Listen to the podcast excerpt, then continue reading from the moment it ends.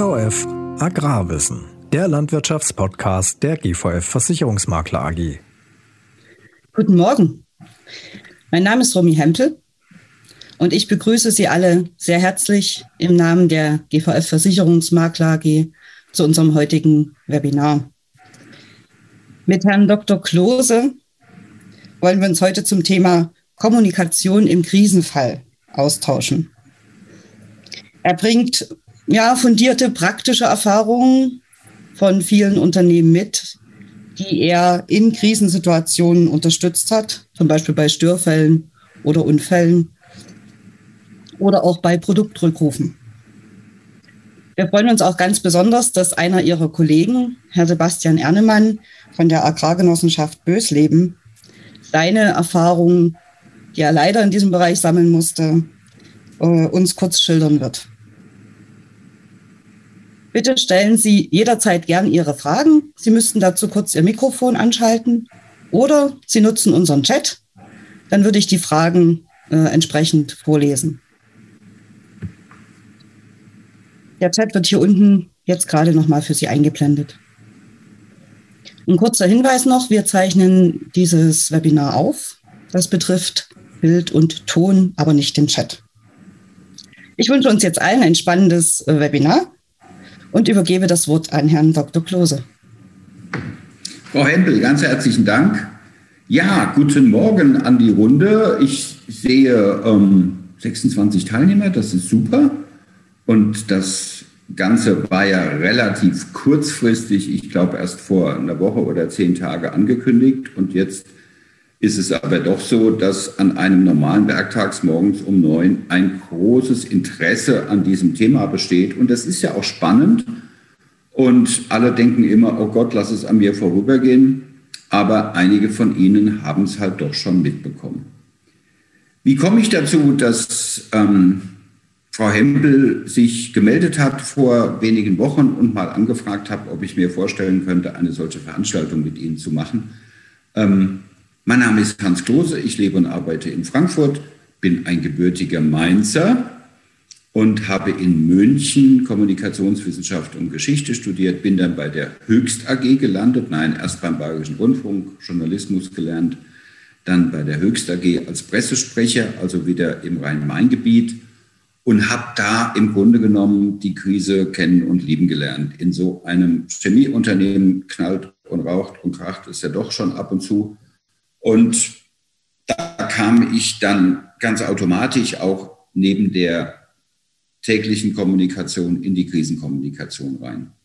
Mitte der 90er Jahre hat sich dieser nicht ganz so kleine Konzern dann aufgelöst und ich habe gewechselt zur Clariant, Schweizer Spezialchemie mit Sitz in Basel und habe für Clariant zunächst die deutsche und dann die europäische Kommunikation geleitet und hatte dann in der Clariant ein, ja, ich sage immer zweites Standbein im Konzern, nämlich die Verantwortung für die Krisenkommunikation an 120 Standorten weltweit. Ja, wir haben ein weltweites Emergency Management eingeführt. Sie kennen die Schweizer, wenn die was machen, dann machen sie es sehr genau und exakt und dann läuft das wie ein Uhrwerk. Aber ich sage immer, ähm, die, die, der Versuch ist nicht strafbar, nur je weiter ein Standort von so einer Zentrale in Basel entfernt ist, umso mehr machen die Jungs und Mädels da vor Ort auch ihr eigenes Ding und denken immer mal wieder, na ja, also die in der Zentrale in Basel müssen ja nicht alles wissen. Also hilft es nur immer wieder hinfahren, immer wieder trainieren, immer wieder Krisenstabsübungen weltweit machen und damit eben dieses einheitliche Notfallmanagement in den Konzern zu etablieren. Das hat auf Dauer ganz gut funktioniert, aber ich habe mich dann vor ups, mittlerweile zwölf Jahren selbstständig gemacht mit dem, was ich in diesen beiden Chemiekonzernen gelernt habe, nämlich Krisenmanagement und Krisenkommunikation. Bin heute Kommunikationsberater in Sachen Krisen also ich mache auch nichts anderes mehr als Krisen. Wenn einer eine Webseite, eine Rede oder eine Broschüre braucht, dann kenne ich ganz tolle Leute, die das machen. Aber ich selbst mache ausschließlich diese Nische. Und sehr viel davon ist Prävention, so wie wir uns heute auch treffen. und so wie Sie heute Dinge erfahren wollen, wie Sie sich vielleicht besser aufstellen können für mögliche Krisensituationen. Also sehr viel ähm, Trainings, Webinare, Seminare, Schulungen, um mit unterschiedlichen Unternehmen, Institutionen ähm, immer wieder präventiv Schritte zu gehen, um Krisenstäbe bei Unternehmen aufzubauen, Krisenhandbücher zu schreiben, bis hin zu Krisenstabsübungen, wo man dann mal anhand eines realistischen Szenarios ein paar Stunden lang so einen Fall wirklich durchackert. Und ich kann Ihnen sagen, nach spätestens 30 Minuten merkt keiner der Teilnehmer mehr, dass er in einer Übung ist, weil der Adrenalinspiegel sehr hoch ist und man da sehr schnell sehr hohen Druck aufbauen kann. Aber es passiert auch immer wieder, dass das Telefon klingelt und ein aufgeregter Standortleiter anruft und sagt, mir ist gestern Abend die Produktionshalle abgebrannt, kannst du in zwei Stunden hier sein? Und dann braucht man irgendwo auf der Festplatte eine imaginäre ähm, Instrumentenkasten, mit dem man dann losfährt und der muss funktionieren. Und man hat vorher ganz viel darüber nachgedacht, was könnte, wenn. Und plötzlich ist es soweit und plötzlich hat man die Situation, dass die Mitarbeiter aufgeregt über den Hof laufen und nicht wissen, ob sie morgen noch einen Job haben, dass am Tor RTL steht, der Geschäftsführer äh, den Rollladen runtergelassen hat. Und man muss plötzlich gucken, wie man das alles hinbekommt. Das ist unheimlich spannend. Und mit welchen Instrumenten, mit welchen Werkzeugen ist ich bei solchen Gelegenheiten aufschlage, das möchte ich Ihnen heute auch zeigen, weil das ist das kleine Einmaleins der Krisenkommunikation mit dem man, wenn man sich denn vorher mal damit beschäftigt hat, sehr, sehr gut leben kann. Meine große Bitte ist, dass Sie mich hier nicht, ich glaube, anderthalb Stunden lang ein Monolog halten lassen, sondern dass Sie mir gnadenlos ins Wort fallen, dass Sie den Chat nutzen, dass Sie Ihr Mikro aufmachen und sagen, oh, Moment, was der da eben erzählt hat, oder ich habe da eigene Erfahrungen, die sind ganz anders. Gerne auch Dinge, die ich gesagt habe, unterstützen. Aber lassen Sie uns versuchen, ein wenig in Diskussion zu kommen, weil der große Vorteil einer solchen Veranstaltung, wie sie Frau Hempel hier angerufen hat, ist einfach, dass sie sich auch gegenseitig etwas von ihren eigenen Erfahrungen erzählen können in der Krisensituation. Ob das jetzt mit den Nachbarn, mit den Medien, mit den Politikern, mit den Behörden ist, mit den Mitarbeitern ist, ganz egal. Aber dass wir ein bisschen davon profitieren, dass wir hier 26 unterschiedliche Standorte haben, die auch unterschiedliche Geschichte und Erfahrungen mitbringen. Und das wäre toll, wenn Sie ab und zu mal einfach loslegen und was aus Ihrer eigenen Brille heraus gesehen uns erzählen. Jo, soweit die Vorrede. Was mich als erstes interessieren würde, ist tatsächlich, der Herr Ernemann, Frau äh, Hempel hat das eben schon angesprochen, wird uns nachher noch was zu seinen Erfahrungen erzählen. Das habe ich auch in meine Präsentation eingebaut. Aber was mich interessieren würde, ist jetzt, wenn der ein oder andere von Ihnen mal äh, erzählt, haben Sie schon mal eine krisenhafte Situation gehabt in Ihrem Umfeld? Ich meine jetzt nicht die familiäre Krise mit, ich weiß nicht, ihrem Sohn zu Hause auf dem Sofa, sondern tatsächlich haben sie auf dem Hof was gehabt, haben sie irgendwelche Vorfälle gehabt, ähm, wo sie mal ganz kurz erzählen können, wie war das denn, was ist denn da passiert und ähm, wie haben Sie denn diese Situation gemeistert? Gibt es so etwas? Kann der ein oder andere dazu vielleicht was erzählen?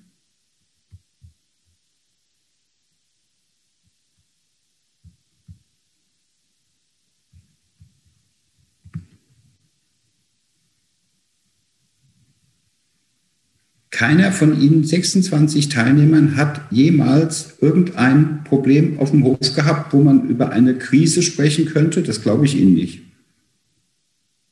Hat es mal gebrannt? Hatten Sie mal einen Unfall mit einem Gabelstapler?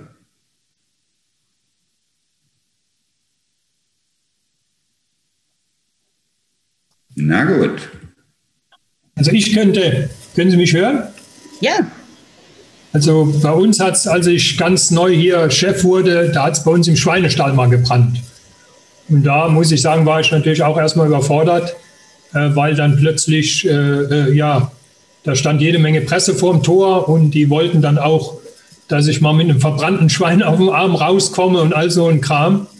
Ja, ich habe dann mit den Leuten einfach ganz normal gesprochen, habe gesagt, äh, ob sie sich nicht schämen, dass sie, dass sie ob dieser Tragödie da äh, so, so agieren. Und ja, dann waren sie eigentlich auch ganz vernünftig. Ich habe gesagt, macht die, schaltet die Kameras aus, dann können wir uns vernünftig unterhalten. Und dann war auch die Berichterstattung halbwegs in Ordnung.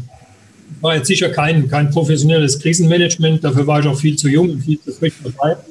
Aber äh, ich sag mal, es hat in dem Falle gut funktioniert. Äh, Krisenmanagement ist ja, sieht ja bei uns auch, wenn plötzlich die, die Presse anruft zu irgendeinem kritischen Thema und fragt uns was, dann steht am nächsten Tag was komplett anderes in der Zeitung oder, oder auch nur ja, Dinge aus dem Kontext herausgenommen wurden, die man zwar so gesagt hat, aber in einem anderen Zusammenhang. Und dann kann auch schnell mal eine, eine Krise entstehen, dass dann äh, irgendwelche Dinge im Raum stehen, die man impliziert hat. Also ich muss an der Stelle mal eine Lanze brechen für den normalen Journalisten. Ähm, der steigt morgens nicht auf sein Pferd und hat sich vorgenommen, sie fertig zu machen.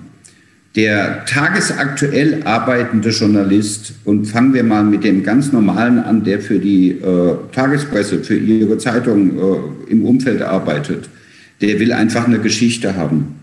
Und der braucht, und wir kommen nachher nochmal auf die Frage, will ich ein Interview im Krisenfall geben oder nicht, da kommen wir noch hin, aber der braucht jemand, der ihm möglichst was erzählen kann dafür, dazu.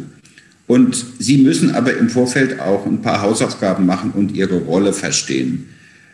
Was natürlich schon ganz eigen ist, die Kollegen vom Fernsehen, denen reicht es nicht, wenn ihnen jemand was erzählt, die brauchen Bilder. Und wenn Sie heute Abend oder im Web irgendwo Nachrichten gucken, wollen Sie auch Bilder sehen. Also wenn Sie zum Beispiel um 20 Uhr sich die Tagesschau in der ARD angucken und Sie fragt jemand nach dieser Viertelstunde, was war denn da heute an Thema? Es werden Ihnen ausschließlich die Beiträge einfallen, wo wirklich laufende Bilder gelaufen sind.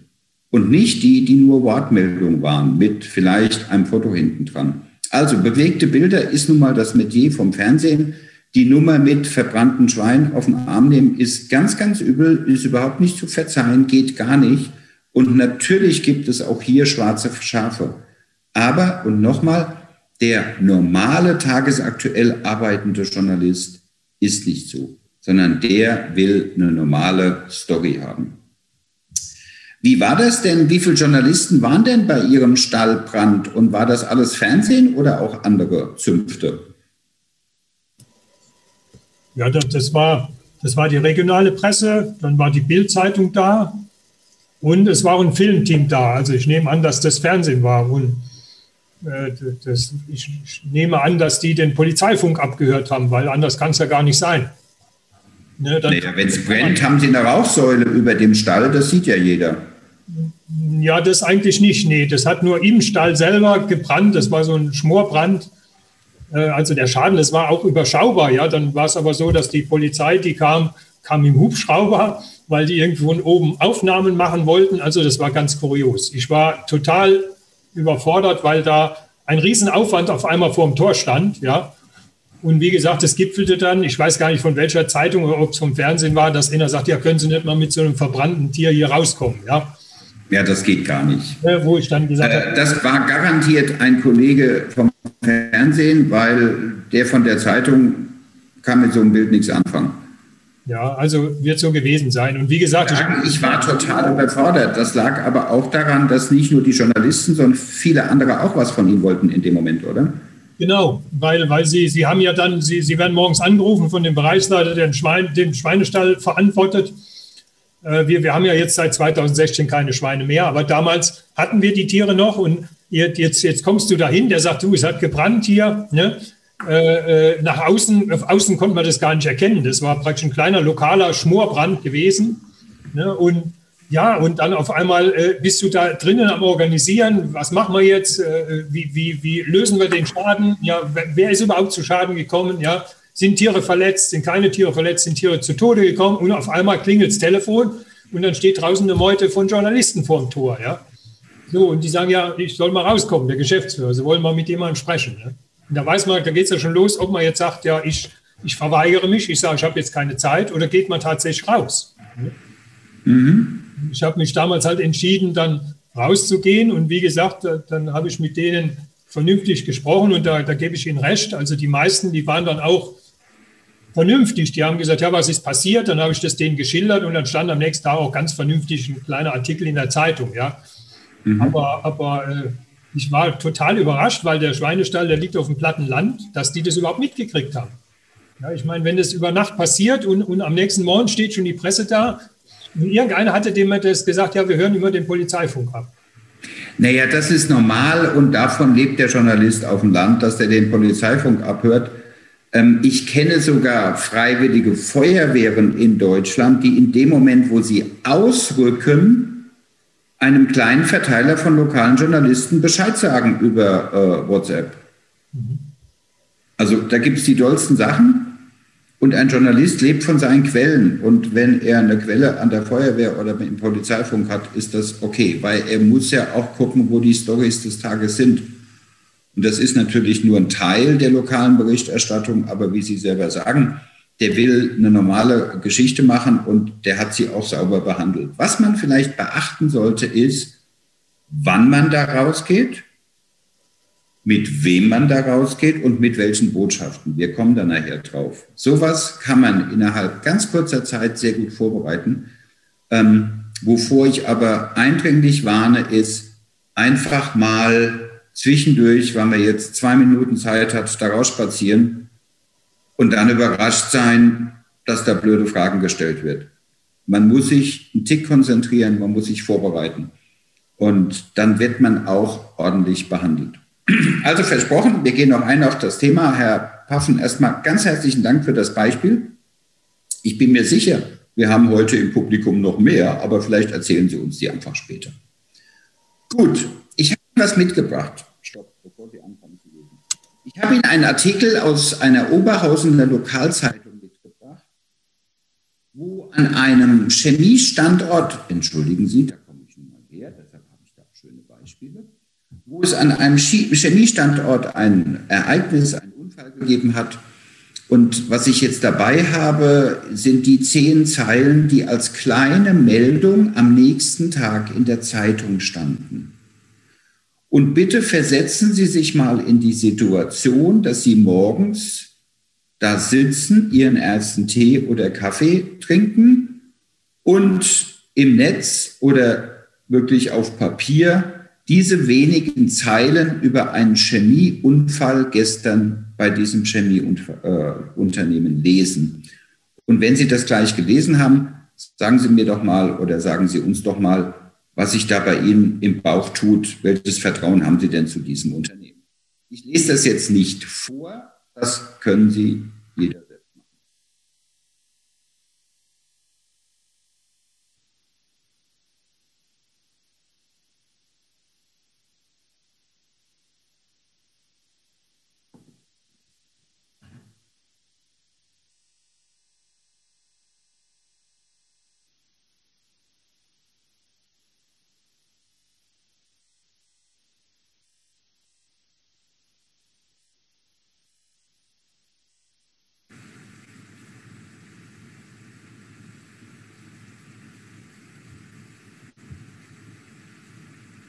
Ich sehe die begeisterte Mimik von Frau Hempel. Was denken Sie, wenn Sie das gelesen haben? Naja, also wenn ich in, in der Nähe von Oberhausen wohnen würde, was ich ja zum Glück nicht tue, ähm, würde ich mir ein bisschen veralbert vorkommen. Ne? Warum? Naja, weil wenn ich äh, in meinen Diesel super tanke, ähm, dann fährt mein Diesel nicht, aber es passiert ja sonst keinem was ähm, Salzsäure in einen Schwefelsäuretank zu schütten ähm, und damit Anwohner, Mitarbeiter und das ganze Gebiet sozusagen mhm. zu belasten, ist schon ein anderes Ding. Ganz schlechte Krisenkommunikation. Schräg. Sie stören sich an dem Vergleich mit, ich sage Ihnen, wie das ist und so weiter. Der letzte Satz. Ich kann Ihnen sagen, wie so ein Satz fällt.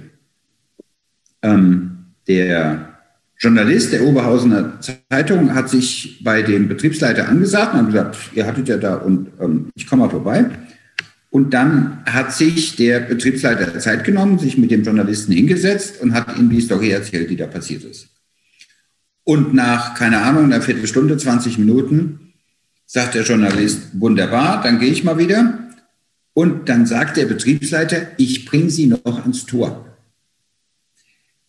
in der Meinung, das Interview ist vorbei. Und auf diesen 200 Meter vom Büro bis zum Tor fallen solche Sätze, weil der Betriebsleiter der Meinung ist, Interview ist ja vorbei. Aber der Journalist ist nach wie vor auf dem Gelände. Alles, was er da mitbekommt, gehört zu seiner Recherche, wird er, wird er benutzen. Das heißt, die, die, die Fallhöhe ist eine ganz andere. Man hat nicht verstanden, der eine versteht nicht, wie der andere arbeitet. Und dass natürlich der Journalist alles nimmt, was er kriegen kann. Und wenn ich als Journalist so einen Satz wie hier dieses Zitat am Ende angeboten bekomme, hallo, dann nehme ich das mit. Weil noch eindrücklicher kann ich die Blödheit von diesem Betriebsleiter ja gar nicht äh, an den Pranger stellen. Das ist auch keine böse Absicht, das ist einfach eklatante Dummheit des Betriebsleiters. Fällt Ihnen noch was anderes in diesem äh, äh, Beitrag auf? Hätten Sie das als Betriebsleiter genauso gemacht? Stört Sie irgendetwas?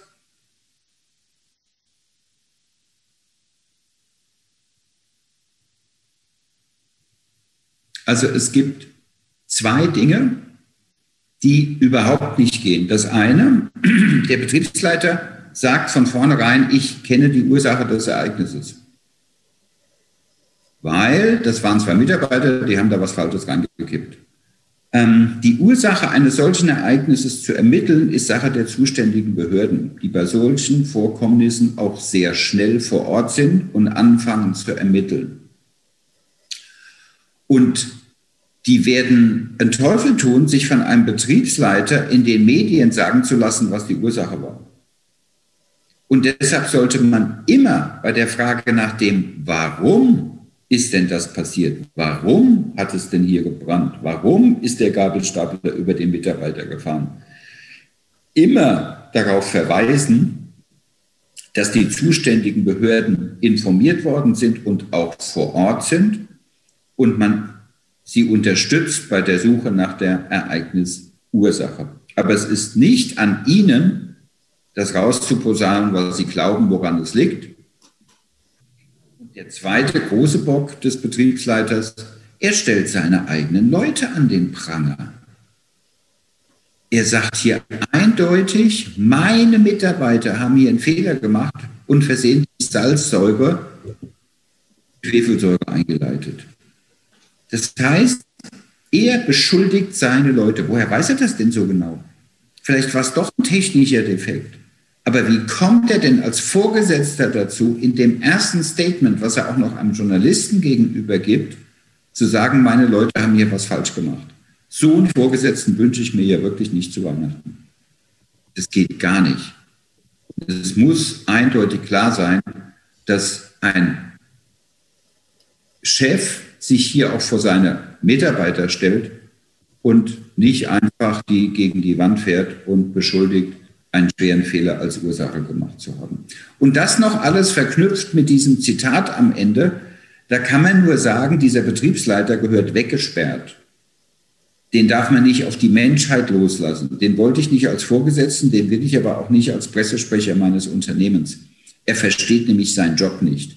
Und er versteht überhaupt nicht, wie ein Journalist arbeitet und hat sich nie darum Gedanken gemacht, sondern erzählt hier sein eigenes Ding. Der wird Ärger bekommen mit seinen Mitarbeitern, der wird Ärger bekommen mit den zuständigen Behörden, der wird an allen Ecken und Enden Ärger bekommen. Und ich kann mir nicht vorstellen, dass der lange nach diesem Ereignis immer noch Betriebsleiter bei der Hamchemie in Oberhausen war. Ja, wir haben ja auch noch einen, einen Kommentar im, im Chat. Ähm, also dadurch, dass er eben menschliches Versagen auch als äh, Ursache äh, angegeben äh, hat, hat er natürlich auch das Vertrauen äh, in das Unternehmen für die Zukunft stark ja. beschädigt. Ja. Das denke ich. Dazu. Also die, die Außenwirkung dieses Sprechers des Unternehmens nach außen ist katastrophal. Und wenn man so jemanden dahinstellt, dann beschädigt man die Person, man beschädigt das Unternehmen, die Reputation und das wirft ein ganz schlechtes Licht auf diese Vorkommnisse, die dort bei der Hamchemie in Oberhausen scheinbar tagtäglich üblich sind. Ja, wenn man das nochmal unterstützen kann, dieser letzte Satz sagt ja auch, ich meine, man muss ja schon sehr verwirrt sein oder man ist dämlich, wenn man wirklich einen, einen Benziner fährt und tankt Diesel. Ja? Und wenn solche Leute, die so verwirrt sind, an solchen äh, elementaren Stellen im Unternehmen sitzen und an solchen mhm. Schäden, dann habe ich als Betriebsleiter was verkehrt gemacht.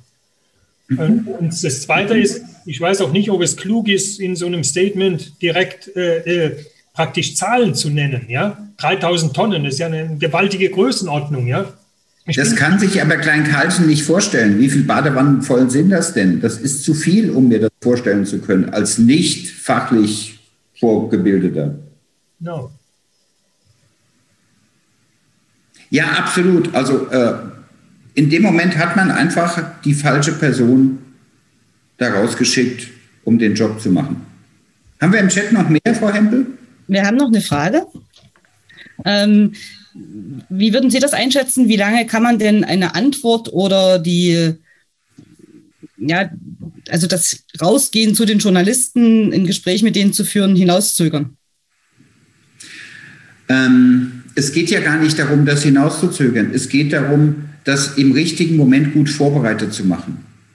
Jeder Journalist, der von einem anderen Kollegen oder einer Kollegin äh, dann hört, also die rausgeschickt und dann hört, also der, der Herr Chef oder die Frau Chefin kommt in einer halben Stunde, aber im Moment ist da noch ein Gespräch mit den Behörden oder die Polizei ist da oder ich weiß nicht was, hat Verständnis dafür, überhaupt kein Problem. Lassen Sie die nicht einfach draußen im Regen stehen, sondern geben Sie ihnen Informationen, wann wird ein Gesprächspartner zur Verfügung stehen. Und Sie müssen als Gesprächspartner zur Verfügung stehen. Weil in dem Moment, wo ein solches Ereignis, was auch immer bei Ihnen passiert ist, wird darüber berichtet in den sozialen Medien, in, den, in der Presse oder ich weiß nicht wo. Und entweder reden alle über sie, aber sie selbst kommen gar nicht zu Wort, weil sie keine Zeit oder keine Lust hatten. Oder aber auch ihre Stimme wird gehört, dann müssen sie auch damit leben, dass vielleicht die eine oder andere Info schräg rüberkommt. Das ist aber nicht der böse Wille eines Journalisten. Das ist auch der Tatsache geschuldet, dass Journalisten keine Ahnung von ihrem Job haben. Das habe ich in der Chemie ja andauernd erlebt. Ich hatte immer mit tagesaktuell arbeitenden Journalisten zu tun, die natürlich keine promovierten Chemiker waren. Und ich habe meinen Kollegen immer gesagt, wenn ihr es mir so erklären könnt, dass ich es draußen weiter erklären kann, einem normal denkenden Menschen, dann kann ich meinen kommunikativen Job machen. So, weitere Fragen im Chat? Also, die können Sie im Moment warten lassen, aber geben Sie ihnen eine Perspektive, wann jemand kommt. Das ist wichtig. Mhm. Also wir haben hier ein, noch, noch einen Kommentar im Chat und laut Berufsgenossenschaft ist die Ursache der meisten Unfälle menschliches Fehlverhalten.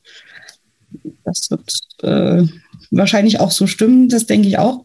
Und dann noch ein ähm, Kommentar wichtig ist, dass alle Mitarbeiter informiert sind, dass die Kommunikation der Chef übernimmt. Ja, ich denke. Ja, unbedingt. Sie müssten, ähm, wenn, Sie, wenn Sie sehen, dass Ihnen da was Größeres passiert ist und wenn die Erwartung auch da ist, da wird wahrscheinlich auch Presse und Journalismus aufkommen. Ähm, klären Sie, wer den Job gegenüber den Medien macht. Das muss nicht immer Chef-Chef sein. Das kommt auf das Ereignis an. Aber klären Sie, wer es macht. Man spricht auch vom das Gesicht der Krise. Also wer ist derjenige, der nach außen auftritt zu diesem Ereignis? Und der muss sich dann auch entsprechend vorbereiten. Wie gesagt, Interviewvorbereitung machen wir nachher noch. Okay. Das war's im Chat, Frau Hempel. Bingo. Ja, wenn man über Ihre Branche nachdenkt, kommt man an Alt-Termin nicht vorbei. Sie kennen alle das Ereignis, Sie kennen alle die Bilder. Das war heftig. Und es war nicht nur ein heftiges Ereignis, es gab auch heftige Reaktionen. Also ich habe vor ein paar Tagen nur mal geschnuppert im Netz und eine Unmenge von Berichterstattung, Kommentaren, Fotos, weiß nicht was, gefunden.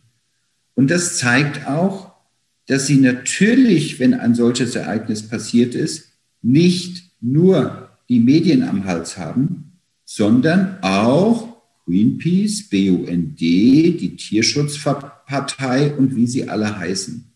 Also auch gerne lokale Nichtregierungsorganisationen.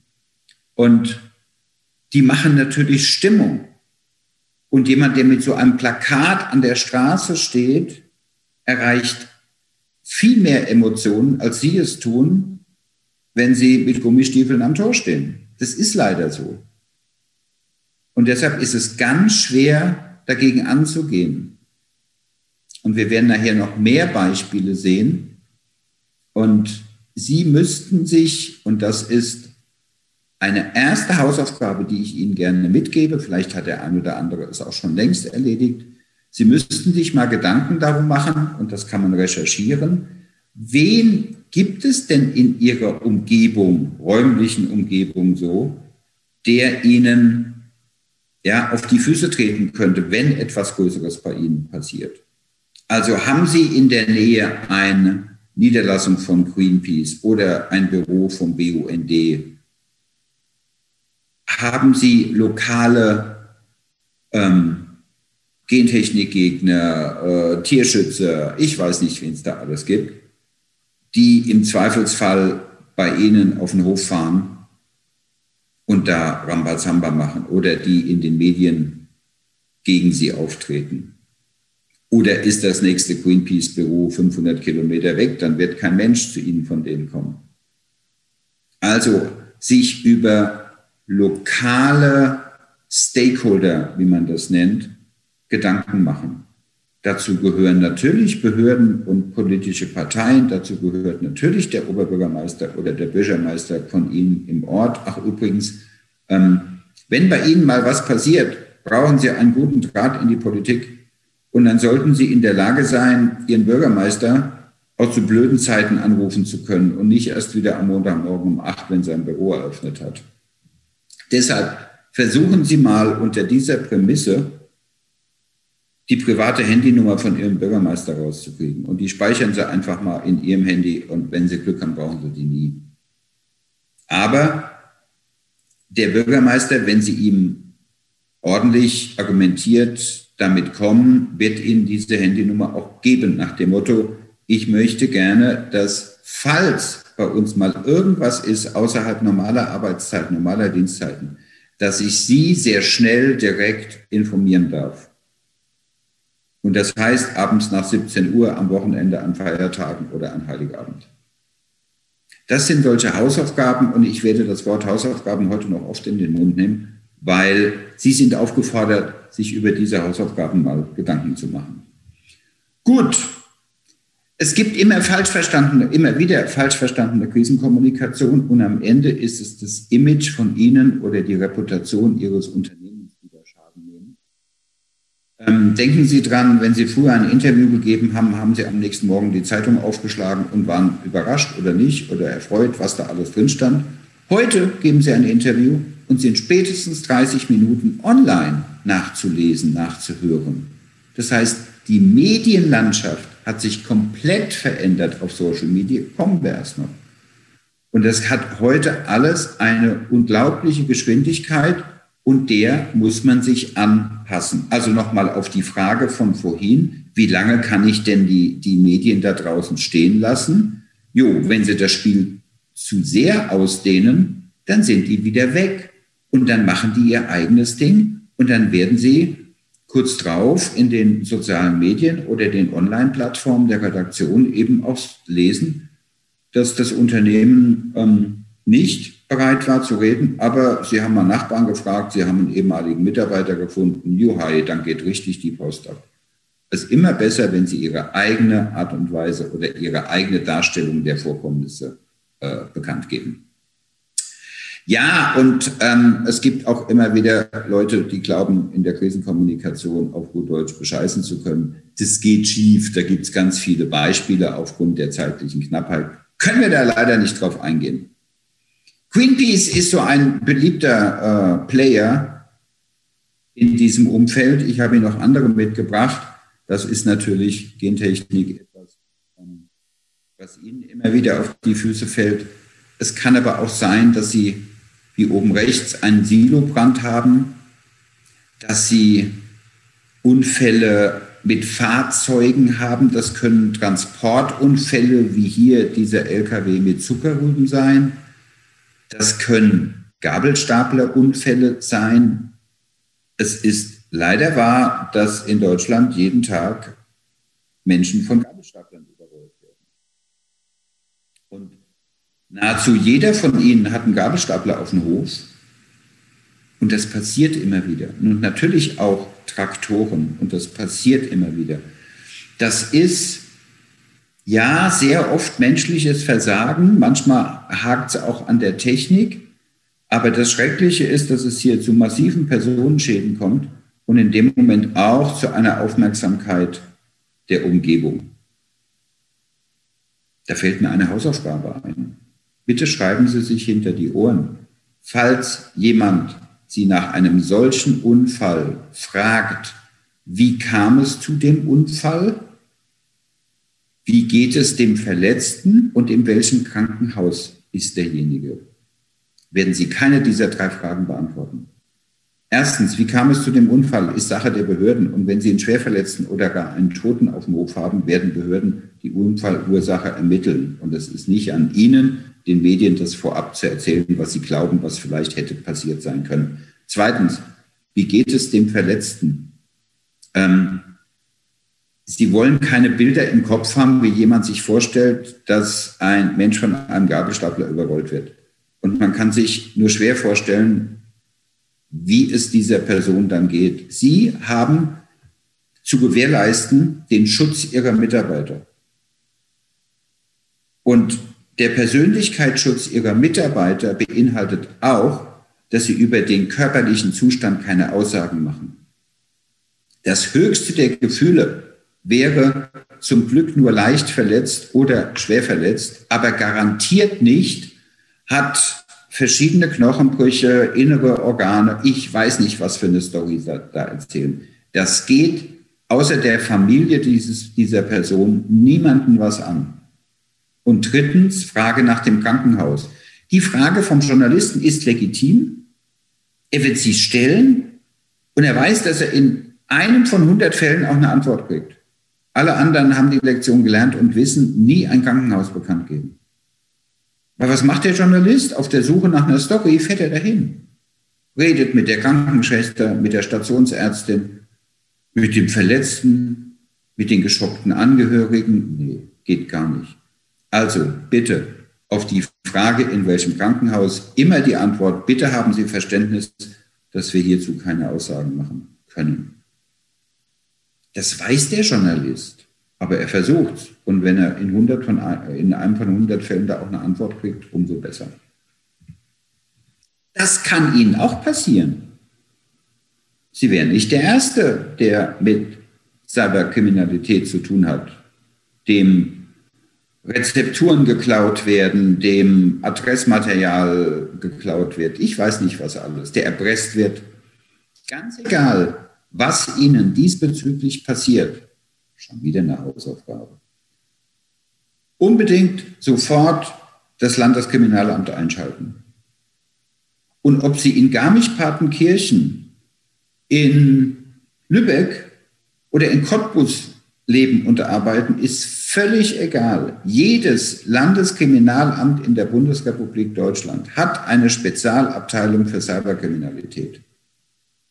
Und die sind die Spezialisten und die wissen, wie mit solchen Ereignissen umzugehen ist. Das heißt, unbedingt darauf achten, dass sie mit Hilfe dieser Spezialisten arbeiten und nicht versuchen, sie als derjenige, der keine Ahnung hat, dem das zum ersten Mal passiert, irgendetwas mit diesen Kriminellen, die sie da attackieren, zu regeln. Sofort die Spezialisten einschalten, die ganze Menge Ahnung haben und viel mehr darüber sagen können als sie. Was ist denn generell für so einen Hof ein Worst Case? Ich habe vorhin schon mal gefragt, Ereignishistorie. Ähm, der Herr Paffen hat von einem Stallbrand gesprochen. Alt-Tellin war ja nun auch ein sehr großer Stallbrand. Was kann denn noch so passieren? Fällt Ihnen da noch mehr zu ein? Ich sage jetzt mal was, dass wir hier nicht so lange Stille haben. ähm, oh, zum Beispiel aus dem Chat, ja, wunderbar. Auslaufen der Pflanzenschutzspritze. Also ich mhm. fahre mit voller Pflanzenschutzspritze mit dem angemischten Pflanzenschutzmittel drin. Und es läuft aus, habe ich natürlich einen Umweltschaden. Mhm. Das gleiche kann natürlich auch mit Güllefässern passieren. Mhm. Volles Güllefass kippt um. Mhm. Ähm, es kann auch passieren, äh, gar nicht, also ein Fall in, aus unserem Kundenkreis, ähm, dass äh, der Fermenter der Biogasanlage ausläuft. Mhm. Hausaufgabe. Gucken Sie sich Ihren Laden mal an und definieren Sie mal die drei, vier, höchstens fünf wahrscheinlichsten Fälle, die eintreten könnten. Der klassische Brand eines Gebäudes gehört nahezu überall dazu. Ob das jetzt ein Wohnhaus, eine Stallung, ein Lager oder sonst was ist. Das passiert immer wieder. Also denken Sie mal drüber nach, was habe ich denn in den letzten Jahren vielleicht schon erlebt? Bei mir, bei anderen? Und was könnte denn bei mir passieren? Um einfach mal darauf vorbereitet zu sein, wie würde ich denn, wenn es passiert, damit umgehen. Also nicht nur Feuerwehr rufen, sondern hätte ich auch ein paar Argumente, Botschaften, mit denen ich arbeiten könnte. Gut, ja. Agrargenossenschaft Bösel. Herr Ernemann, hallo, hallo und ganz herzlichen Dank Sie haben vorab der Frau Hempel gesagt, dass Sie da ein Beispiel hätten und Sie würden gerne mal darüber erzählen. Sie machen jetzt keine Videoshow, Sie zeigen auch keine Filme, aber Sie können mal aus eigenem Erleben erzählen, was Ihnen passiert ist. Ja, guten Morgen in die Runde. Äh, schöne Grüße aus dem windigen Thüringen. Ich hoffe, Sie hören mich alle. Ja. Das ist schön. Ähm, kurz zu mir, mein Name ist Sebastian Ernemann, ich bin 39 Jahre noch zum Glück. Äh, Herr Klose, nehmen Sie es mir nicht übel, aber wenn Sie immer von Hausaufgaben sprechen, habe ich zurzeit schlechte Laune, da ich zwei schulpflichtige Kinder habe, die im Homeschooling daheim die Hausaufgaben machen. Aber nichtsdestotrotz finde ich das ein sehr interessantes Thema. Das hätte ich vor, vielleicht vor drei Jahren gebraucht oder vier Jahren gebraucht, sowas. Äh, dann hätte man vielleicht die eine oder andere Sache äh, anders geregelt. Äh, nicht nur, dass Krisen immer äh, an sich nicht schön sind. Meistens kommen sie auch zum schlechtesten Zeitpunkt, äh, wenn man sie braucht. Das war bei uns äh, der 16.12.2017. Da, wir feiern traditionell immer äh, Hofadvent bei uns und da äh, waren diesen Tag auch.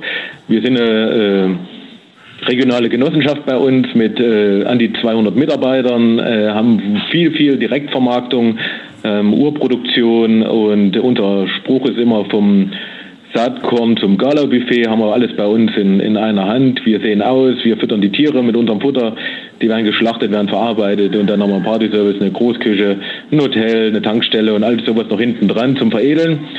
Aber wir haben auch äh, einen Getreidehandel, so heißt die GmbH bei uns, wo wir große Silos haben. Und an dem 16.12.2017 wollten die Mitarbeiter noch äh, einen Raps-LKW äh, beladen oder einen LKW beladen mit Raps und da kam nichts mehr raus aus dem Rapsilo. Das waren mit 3000 Tonnen Raps gefüllt. Dann riefen die bei uns an und sagten, hier stimmt irgendwas nicht. Dann sind wir dann als Geschäftsleitung dahin gefahren, haben mal nachgeschaut, haben uns mal die Temperaturstränge angeschaut, die da drinnen sind, eine leicht erhöhte Temperatur gefunden. Ja, und dann haben wir dann mal nach oben geschaut und gemerkt, oh, da kommen ja leichte Rauchschwaden oben raus. Hier ist doch was nicht so schön. Was haben wir gemacht? Haben die erstmal heimlich still und leise die Feuerwehreinsatzleitung, den kennen wir, den guten Herrn angerufen. Äh, der ist gekommen, hat sich das angeschaut und hat gesagt, da ist doch was Größeres im Busch. Ähm, wir ja, gehen mal das heißt, Sie haben nicht gleich die lokale Feuerwehr, sondern erstmal auf einem privaten Kanal den Chef, Kanal den Chef der Feuerwehr kontaktet. Ja, wir haben ja immer mal zu tun mit Bränden in, in Ortschaften bei uns, wo wir dann immer Wasser hinliefern. äh, und da kennen wir den ganz gut, den Einsatzleiter der Feuerwehr und den haben wir erstmal gerufen, um zu schauen, was können wir machen. Okay. Äh, vor allem in der Hinsicht, da man ja im Hinterkopf hatte, ein Rapsilo, was brennt, wenn man dann die Feuerwehr, die freiwillige Feuerwehr holt, die schütten da Wasser drauf. Öl und Wasser funktioniert nicht so gut. Da müsste man auf jeden Fall mal vorsichtiger sein in der Hinsicht. Äh, wie gesagt, wir haben den äh, geholt, der hat sich das angeschaut und hat gesagt, hier ist doch was Größeres, äh, was nicht so leicht zu beheben ist. Äh, wir äh, alarmieren. Und dann ging das los, dann ging die äh, Kette los. Die Freiwilligen Feuerwehren wurden alarmiert und mit der Anfahrt der Freiwilligen Feuerwehren ist auch gleich die Presse gekommen. Also da hat der Verteiler funktioniert von den Freiwilligen Feuerwehren, dass dann die Presse gleich mitgekommen ist und die wusste auch gleich, dass das Millionenschaden ist, ähm, obwohl wir noch gar nichts mit der Presse in dem Sinne zu tun hatten. Das hat die Freiwillige Feuerwehr, die sind da relativ gut vernetzt bei uns. Ähm, das haben die schon gewusst.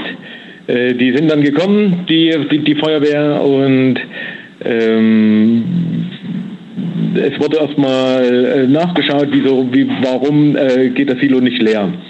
Äh, dann wurde relativ schnell, festgestellt, dass der Brandherd genau über dem Ausgangsloch äh, der, des äh, Rapses war und äh, somit über den Weg nichts rausgeflossen, rausfließen konnte.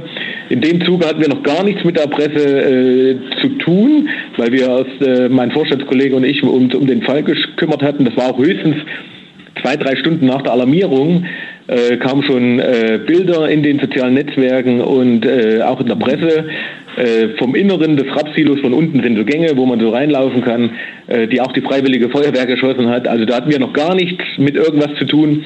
Da gab es schon Informationen nach außen über die, über die Schadenshöhe. Ja, das kann ich Ihnen auch erklären. Die Jungs gerade von den Freiwilligen Wehren ähm, sind ja hauptberuflich in irgendwelchen ganz anderen Jobs. Und genau. Die sind super stolz drauf, wenn sie irgendwo einen Job machen. Und deshalb schießen die Bilder und posten das auf sozialen Medien wie wild. Und da bedienen sich dann natürlich auch die Journalisten. Das ist ja ein gefundenes Fressen für die. Genau, und äh, wir haben uns da, wir sind relativ jung, mein Vorstandskollege und ich sind äh, 39 respektive 40 Jahre. Ähm, mit den sozialen Medien können wir schon was anfangen. Äh, in unserer Not haben wir dann erstmal äh, den Einsatzleiter genommen, haben gesagt, wir verbitten uns, dass da die Fotos gemacht werden von der Freiwilligen Feuerwehr. Mir ging es vor allem darum, ähm, weil die GVF haben einen guten Partner als Versicherungsmakler, aber äh, die Fotos, die nimmt sich ja dann auch die Versicherung, denke ich mal, zur Brust und äh, viele andere Sachen, äh, auch die über die Schadenshöhe und solche Sachen oder die Schadensursache. Und mir war einfach wichtig, dass wir die Informationshoheit haben und äh, äh, die Informationen nach außen geben, weil äh, wie gesagt, ich Angst hatte davor, dass dann die Versicherung kommt, ähm, die, die Daten nimmt, wenn es jetzt um menschliches Versagen geht und sagt, okay, eure Ansprüche könnt ihr dann dem Mitarbeiter weitergeben äh, oder äh, solche Sachen. Mir, das war mir wichtig, dass wir die Schadenshoheit haben.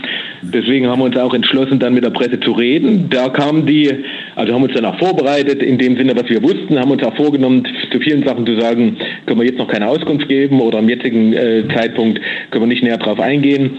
Aber da war uns schon äh, dann relativ leicht deutlich, dass die regionale Presse, die man auch gut kennt, ähm, mit denen kommt man gut zurecht, aber dann waren die vier großen Buchstaben da, die Bildzeitung und viele andere, äh, denen ging das wirklich nur, äh, wichtig war denen, dass da Millionenschaden steht, wichtig war denen, dass da gesteht, gesagt wird, dass ein AHL-Behälter oder vielleicht daneben steht, der dann auch mit in die Flüsse kippen kann. Äh, wichtig war, dass äh, denen zu sagen, dass da Menschen in Gefahr sind und solche Sachen. Ähm, um das äh, nackte Informationsgeschehen alleine ging es denen so gar nicht so bei uns der Eindruck. Ähm, aber nichtsdestotrotz äh, haben wir das dann halt zehnmal wiederholt. Dafür können wir keine Auskunft geben, äh, weil äh, erstmal, wie gesagt, die noch gar nichts klar stand, wie hoch ist der Schaden, äh, woran liegt. Äh, und für uns äh, vor allem darum ging, dass wenn Gefahrenverzug ist und Leute in Gefahr sind, mhm. dass wir das, das verhindern können, weil wir haben, ich habe nicht gelernt, wie man umgeht, wenn eine 3000 Tonnen Rapsilo brennt. das kann jetzt mit einmal umfallen. Das sind ja nur dünne, dünne ähm, Blechwände, die das zusammenhalten. Äh, das kann äh, eine, eine, große Verpuffung geben. Das kann äh, viele Sachen sein, die da passieren können. Aber wie gesagt, die Presse, die wollte immer gleich was wissen. Wir haben denen was gegeben, was wir wussten. Äh, haben auch keine Schadensursache gegeben, keine Schadenshöhe gegeben, aber das wurde dann trotzdem geschrieben. Ob wir das gegeben hatten oder nicht, wurde trotzdem eine Wert geschrieben, wurde trotzdem eine Ursache geschrieben, wurden trotzdem Bilder genommen. Äh, das fanden wir dann nicht so schön. Wie gesagt, wir hatten auch die Feuerwehr zusammengenommen. Äh, die freiwilligen Feuerwehren haben gesagt, wir möchten das nicht. Haben einfach gesagt, das ist unser Hausrecht, äh, dass da keine Bilder äh, gemacht werden, dass da keine Auskünfte gegeben werden, nur über uns. Aber äh, wir, uns war in dem Moment erstmal in der ersten großen Krise nicht bewusst, dass man sich um sowas kümmern muss. Ähm, aber äh, das nimmt doch einen gewissen äh, Zeitraum in, in, in, äh, oder Zeit in Anspruch. Was noch relativ schwierig war, da muss Ihre Branche mal nicht in Schutz nehmen. Äh, wir hatten dann auch natürlich, äh, wie löscht man so einen Brand mit Stickstoff? Da gibt es einen großen Hersteller in Deutschland, äh, die Linde AG ähm, will ich mal sagen, die Adresse, die hat schon ein bisschen profitiert von solchen Sachen oder von der Sache, weil die sich dann Stickstoff, den flüssigen Stickstoff und den äh, Tankwagen, der dann dazugehört, recht teuer hat bezahlen lassen.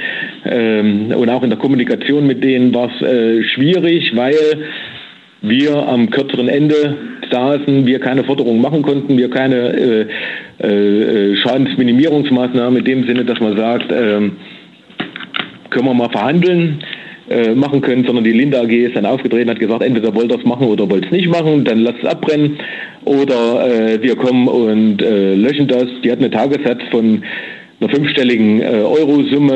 Ähm, das war schon nicht ganz so einfach in der Kommunikation, vor allem dann, wenn man auch unter Druck steht und jeder Tag zählt.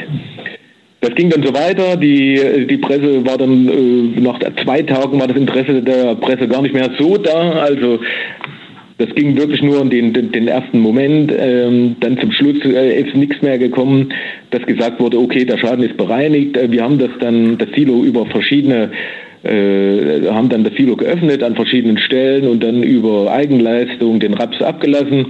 Äh, gleichmäßig musste auch mit Statiker, der musste schauen, dass das Silo nicht umfällt, mhm. ähm, dass das gleichmäßig entleert wird, ähm, dass der gemacht wird. Das nächste Problem war, von den 3000 Tonnen Raps waren vielleicht 30 Tonnen, die verkohlt waren und 2970 Tonnen waren noch da, waren verkaufsfertig, geruchsbelastet waren die. Wir haben die untersuchen lassen, die waren jetzt in ihrer Qualitätseigenschaft nicht, nicht beeinträchtigt, aber die abnehmende Hand, der Handel, der hat das natürlich auch erfahren durch die, durch die Presse, der hat gesehen, okay, da ist ein Rapsilo, die sind dann zu uns gekommen und haben gesagt, wir kaufen euch natürlich den Raps gerne ab, aber nur noch für die Hälfte des Preises. Mhm. Äh, der war sensorisch so äh, vollkommen in Ordnung, für die Nahrungsmittelindustrie vielleicht oder für die Ölindustrie, äh, Speiseölindustrie nicht so, aber für die Diesel und äh, die äh, Energieindustrie war ja noch vollkommen tauglich, aber den sind wir nicht mehr losgeworden, weil in der Presse groß stand äh, Rapsilobrand, äh, das, äh, der Raps, äh, 3000 Tonnen Raps brennen und solche Sachen. Also da haben die sich dann auf der abnehmenden Seite dann äh, auch äh, daran nicht bereichert, aber die haben da schon profitiert davon. So dass das äh, die Krise an sich ging dann vom 16. Dezember ging's los. Äh, am 23. Dezember 18 äh, Uhr sind wir fertig geworden, waren wir froh, dass die Leute dann äh, wenigstens Weihnachtsfest äh, hatten, hatten wir alles leer. Ähm, das Syrizilo war leer. Der Raps war eingelagert bei uns in, in, in Hallen mit Temperaturüberwachung.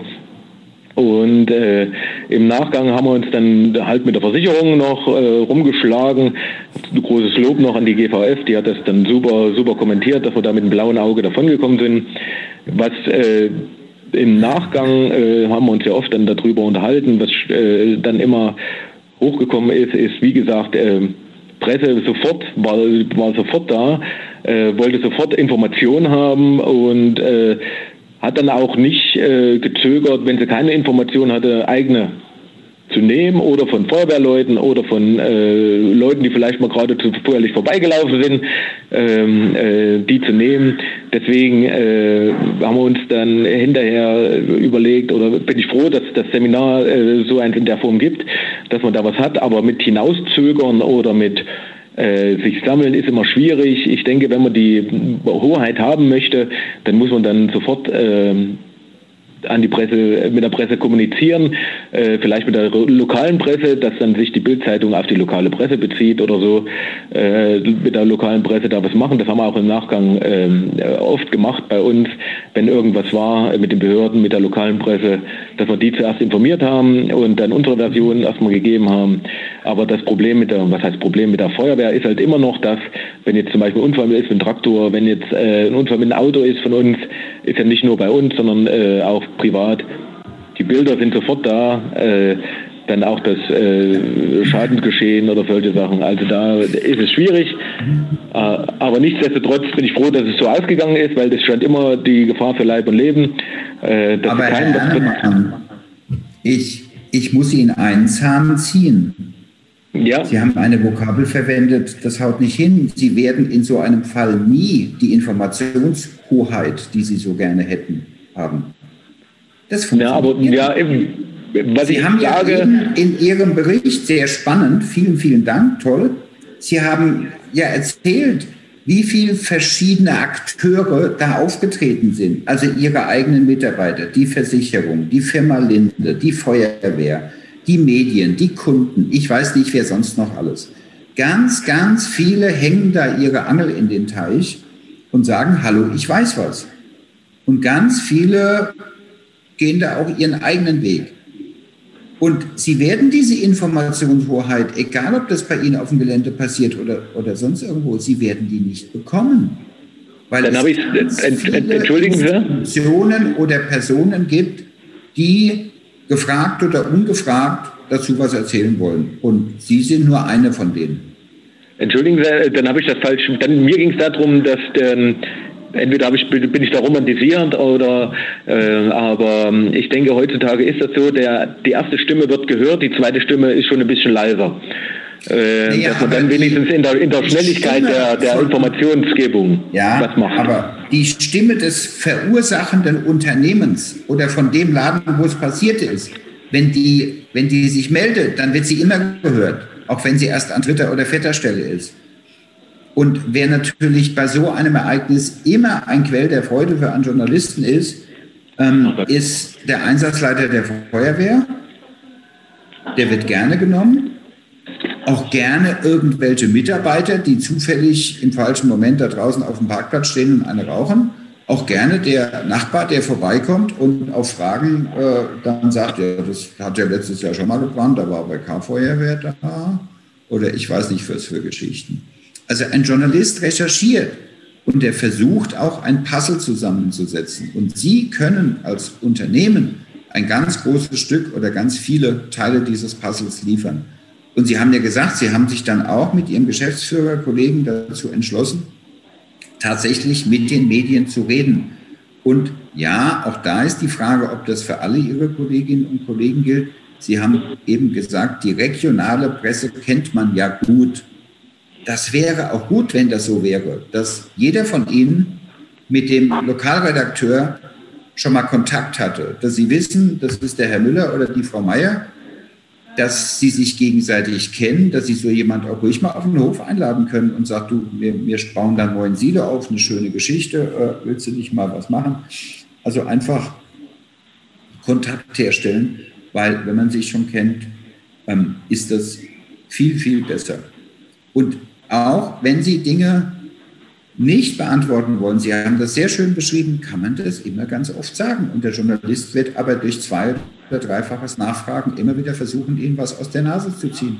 Und deshalb ist es so wichtig, sich darauf gut vorzubereiten, dass sie eben nicht auf diesem glatten Eis ausrutschen. Und dass Feuerwehrleute Fotos schießen und die irgendwo ins Netz stellen und Journalisten das abholen, das ist so. Da kann man sich jetzt drüber aufregen, man kann es auch lassen. Aber die sozialen Medien sind ein Quell der Freude für alle Beteiligten. Und da gehören auch die Journalisten dazu. Und leider muss man sagen, ist ja in Social Media nahezu alles erlaubt und jeder kann. Jeder, der ein Handy hat, kann da zuschlagen und jeder kann irgendwas reinschreiben. Das hat mit recherchierten und äh, wahrheitsgemäßen Geschichten nichts mehr zu tun. Damit müssen Sie leben. Umso besser muss Ihre Info an die Medien sein, dass das wirklich Hand und Fuß hat und dass der Hörer, der Leser oder der, der Fernsehbetrachter merkt, boah, da ist jemand, der kann gerade einen Satz reden. Und das ist Gold wert. Ja, Herr Ernemann, harte Erfahrung, eine harte Woche im Dezember 2017. Ähm, ich gucke mal Richtung Frau Hempel. Ist im Chat irgendwas los? Hm? Okay. Ja. Ähm, zwei äh, Anmerkungen. Also zum einen eben auch äh, Krisensituationen kann eben auch bei äh, tierhaltenden Betrieben, vor allem bei Schweinehaltern ähm, sein, dass, ein, dass es Stalleinbrüche gibt, die erstmal unbemerkt verlaufen von sogenannten Tierschützern, mhm. ähm, die zum Beispiel Videokameras aufhängen. Mhm. Und das ist tatsächlich schon passiert, zum Beispiel bei den tragenden Sauen den Thermostat für die Temperaturregelung hochdrehen. Bei hochtragenden Sauen braucht es nicht sehr viel hohe Temperaturen, damit die sich sehr, sehr unwohl fühlen. Und dann kriegt man natürlich die Bilder, die man braucht. Sehr als Tierschutzorganisation und die werden dann auch ähm, veröffentlicht. Oder es werden auch so Bilder aus dem Krankenabteil, man hat mhm. immer mal ein krankes Tier äh, veröffentlicht und, oder in den falschen Kontext gestellt. Das ist tatsächlich ähm, ein, ein Problem. Und was wir mittlerweile ja auch haben bei Stallneubauten, ähm, selbst bei Milchviehstellen, nicht nur bei Schweinestellen oder bei Geflügelstellen, dass sich äh, Bürgerinitiativen gründen gegen den Stall, äh, dass Anwohner sich äh, schon im Vorhinaus über eventuell entstehende Gerüche ähm, beschweren und es auch zu Anfeindungen kommt. Mhm, mhm. Okay, ja, interessante Hinweise. Auch das kann zu ernsthaften Krisensituationen führen. Gut. Herr Ernemann, nochmal ein Riesendanke. Mit Blick auf die Uhr müssen wir und das Blöde ist, jedem von Ihnen wird es irgendwann passieren, wird es irgendwann erwischen. Sie wissen nicht wann, Sie wissen nicht wo, Sie wissen nicht was. Ähm, Sie müssen sich aber einen Tick darauf vorbereiten, dass Sie ordentlich reagieren, um dann auch tatsächlich einen sauberen Auftritt nach außen hinzulegen. Und deshalb kommen wir jetzt zu ein paar Punkten, den Sie, ähm, die, Sie, die Sie präventiv, über die Sie nachdenken sollten und die einfach in dem Moment, wenn es passiert, erledigt sein sollten. Also nicht warten, bis was ist, sondern wirklich ein paar Dinge vorher abhaken, vorher abhandeln, vorher konstruieren, damit sie was in der Schublade haben, weil in dem Moment, wo ihnen was passiert, haben sie gar keine Zeit mehr zu nichts. Ich hatte Ihnen vorhin gesagt, wenn bei mir jemand anruft und sagt, mir ist gestern die Hütte abgebrannt, kannst du in zwei Stunden da sein, dann habe ich diesen Instrumentenkoffer dabei. Und es ist im Grunde genommen ein Abarbeiten dieser unterschiedlichen Dinge, die dazu führen, dass man eine ordentliche Kommunikation in der Krise hinlegt. Natürlich muss man gucken, dass man eine Ahnung davon hat, was steht denn im Netz, was steht in den Medien, was ist in den sozialen Medien los, weil nur dann können Sie darauf ordentlich reagieren. Viele von ihnen sind unterwegs in den sozialen Medien, haben aber im Ereignisfall überhaupt keine Zeit, sich darum auch noch zu kümmern. Andere sind null unterwegs in den sozialen Medien und sollten einen Teufel tun, in der Krisensituation damit anzufangen, weil sie kennen die Regeln nicht, sie kennen die Player dort nicht. Ähm, sie müssen aber dafür sorgen, dass irgendjemand aus ihrem Unternehmen im Krisenfall ein Auge auf Social Media hält, dass sie wissen, was da los ist, was für Vorwürfe gegen, gegen sie oder ihr Unternehmen erhoben. Wer sind da die Leute, die irgendwie Attacke reiten, um dann auf anderen kommunikativen Wegen das aufzunehmen? Aber Vorsicht, wenn Sie in der Krise anfangen, sich in einem unbekannten Umfeld wie den sozialen Medien plötzlich zu bewegen, dann werden Sie gegen die Wand fahren, weil Sie wissen gar nicht, wie das geht. Arbeiten Sie unbedingt bei der kommunikativen Überlegung mit einer klaren Strategie und mit klaren Botschaften. Denken Sie darüber nach, will ich mit den Medien reden? Wenn ja, wann? Wenn ja, wer und mit welchen Aussagen? Und bevor jemand rausgeht und sich vor eine Kamera stellt, muss er darüber nachgedacht haben reden Sie mit Ihren eigenen Leuten. Ihre Mitarbeiter sind die wichtigsten Öffentlichkeitsarbeiter, die Sie haben. Und jeder Ihrer Mitarbeiter, und der Herr Ernemann hat eben davon gesprochen, ähm, Sie haben 200 Leute, das ist eine Menge Holz. Und jeder dieser 200 Leute ist am Abend des 16. oder 17. Dezember 2017 nach Hause gekommen und wurde von seiner Familie gefragt, sag mal, ich habe im Radio gehört, was ist denn da los?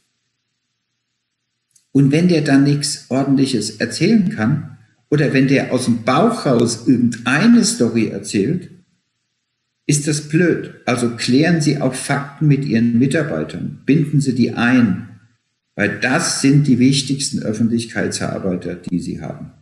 Einige Ihrer Unternehmen haben auch im Internet einen Fußabdruck, eine Webseite.